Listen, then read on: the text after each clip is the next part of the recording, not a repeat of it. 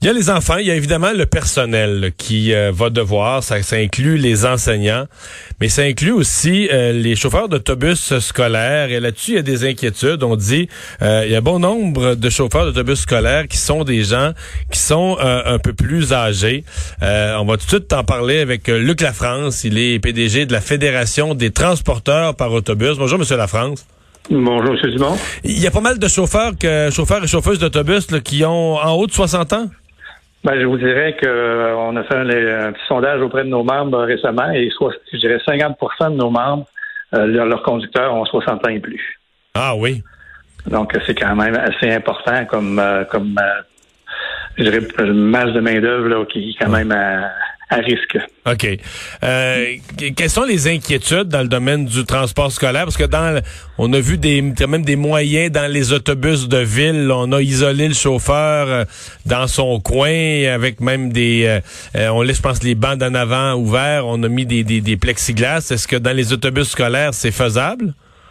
Ben, c'est faisable, sauf que dans, au niveau des autobus scolaires, euh, c'est régi par le ministère des Transports, c'est le règlement sur le transport des, véhicules affectés au transport des élèves. Et on ne peut pas mettre n'importe quel équipement à bord d'un autobus scolaire, différemment d'un autobus de ville. Donc, avant de pouvoir installer des plexiglas, on devrait avoir l'autorisation du ministère des Transports, sur, sur quoi on essaie d'avoir des nouvelles de leur côté. OK. Euh, parce que là, euh, la distanciation, on dit que la distanciation est, difficile à l'école, mais dans certains milieux, dans certaines écoles où il y a beaucoup d'enfants, euh, est-ce qu'il y a encore ça, des trois par banc dans certains cas?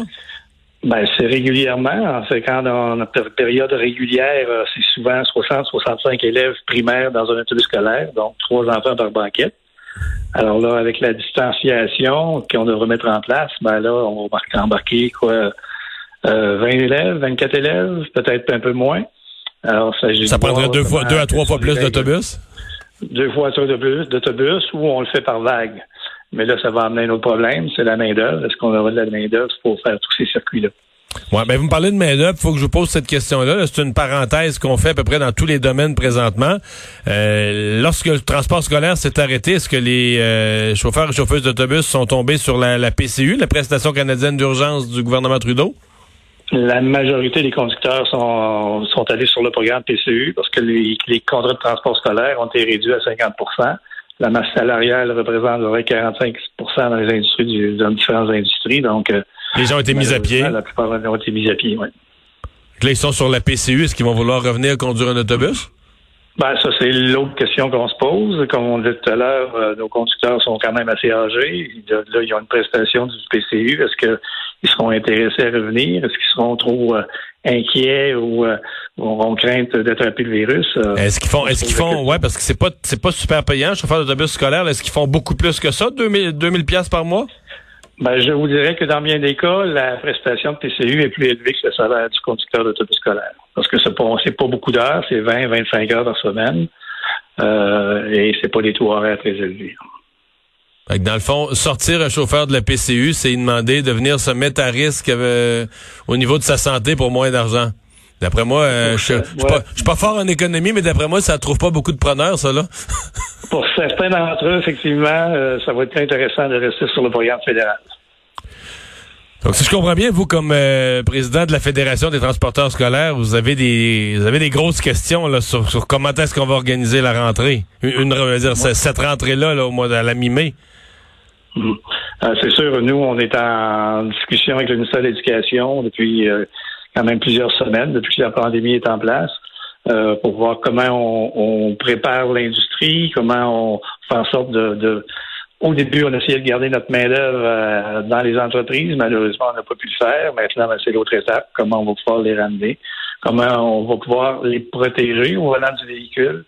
Euh, comment on va organiser les circuits? Il y a aussi les commissions scolaires ou les centres de services maintenant vont réorganiser les circuits de transport scolaire quel élève utilisera le transport scolaire, parce que le premier ministre a dit que c'était pas obligatoire, alors ce ne sera pas tous les élèves.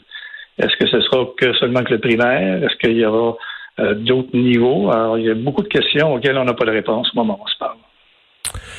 Bon, ben on va surveiller comment tout ça va évoluer, mais euh, vous me faites découvrir qu'il y a, y a un enjeu de ce côté-là. Ah, tout à fait, oui. Luc France, merci. Au revoir.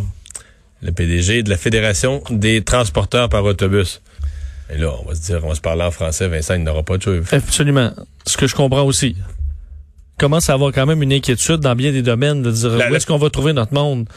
La PCU, là, c'est-à-dire que on dirait qu'on quand c'est arrivé au début, il y avait tellement de monde mal pris, pas capable de payer leur loyer, que la première question qui est venue, c'est est-ce que le gouvernement va être capable de la, verser à temps? On avait peur que les, systèmes informatiques, puis la bureaucratie, puis ça, ça soit jamais livré. Mais là, euh, été livré tellement bien que je trouve que l'inquiétude, parce que moi, je prends conscience, puis hier, on a fait une entrevue ensemble avec le, prof Godbout, le fiscaliste, qui dit, il n'y a pas de condition. C'est-à-dire, même si, non seulement tu as le droit de refuser un emploi, mais tu as le droit de refuser ton propre emploi. Exemple, un chauffeur d'autobus scolaire, là, l'école reprend, les autobus sont mis sur la route, ton boss veut te redonner ton emploi. Tu dis, bah non. M'entendre les quatre mois. Ouais. C'est... Euh, ouais.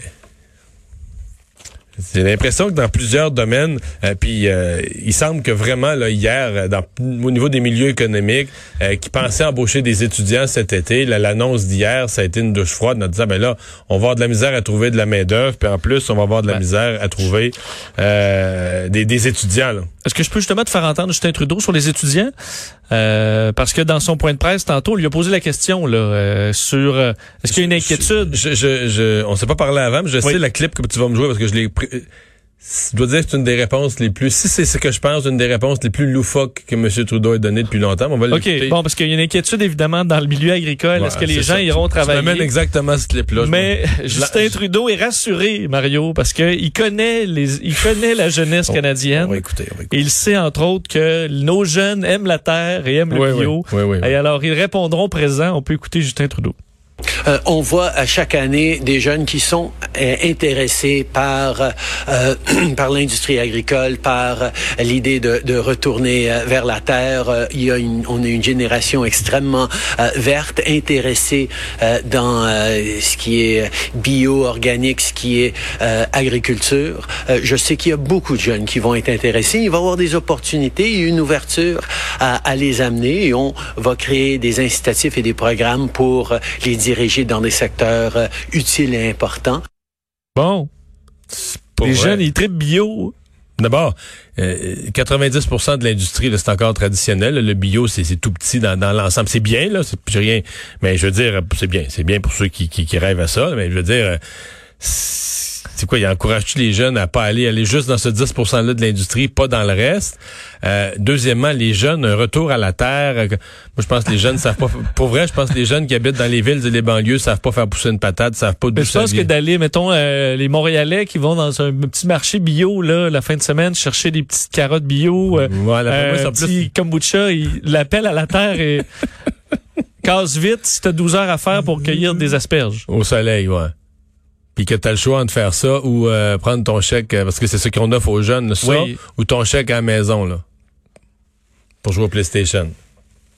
Puis on comprend que le calcul aussi de travailler, si tu veux travailler, tu vas travailler moins pour moins que 1000 dollars parce que tu vas recevoir un chèque ben par-dessus. Alors, ça donne pas le goût de travailler beaucoup. Mais, mais cette réponse-là, je, l'ai entendu partir, puis je me disais, on dirait qu'il est pense au fur et à mesure. Puis là, le mot bio, il parle, les jeunes trouvent ça cool, bio, ils lancent ça. Ben, mais c'est sûr que c'est une de ses pires réponses. Souvent, là, c'est un peu théâtral. il dit des généralités. D'ailleurs, les journalistes à son point de presse sont de plus en plus euh, irritables. Hein? Il y en a maintenant tous les jours qui se permettent de dire, euh, bon, euh, en tout respect, je pense que vous n'avez pas répondu à la question. Oui, parce que encore aujourd'hui. Encore, parfois, il parle carrément d'autre chose. Ou des fois, il va juste dire, le Canada est le meilleur pays, c'est le Canada est là pour vous, il va, on va travailler fort, on va travailler ensemble, mais il n'y a pas de lien direct, il n'y a pas de réponse directement. C'est pas, ça se peut qu'un politicien puisse pas répondre à la question, mais généralement, il va expliquer les, pourquoi il peut pas répondre, il va parler du sujet ou Ou des fois François Legault dit on n'est pas rendu là. Ben oui. On n'est pas rendu là. Mais là c'est que c'est des phrases euh, mais là celle-là je, je, regardais évoluer, on, il pose une question précise, vous avez pas peur qu'en donnant tant d'argent aux jeunes, que ça désincite au travail. Puis il est rendu que les jeunes aiment le bio, puis c'est le retour à la terre. C'est quoi? Ça, un grand champ de maïs non bio, il va avoir de la misère à se trouver du monde ou te dire, bon, pour les, programmes, parce qu'il y avait quand même un programme aujourd'hui pour Justin Trudeau, 1,1 milliard, donc, mais c'est pour la stratégie nationale de recherche, parce qu'évidemment, la porte de sortie, c'est un vaccin. Alors, on veut faciliter les, le, la création d'un vaccin. Alors, 115 millions de dollars pour ça, le soutien aux essais cliniques, 662 millions, et de l'argent pour des tests d'ici là, donc pour augmenter les tests au pays.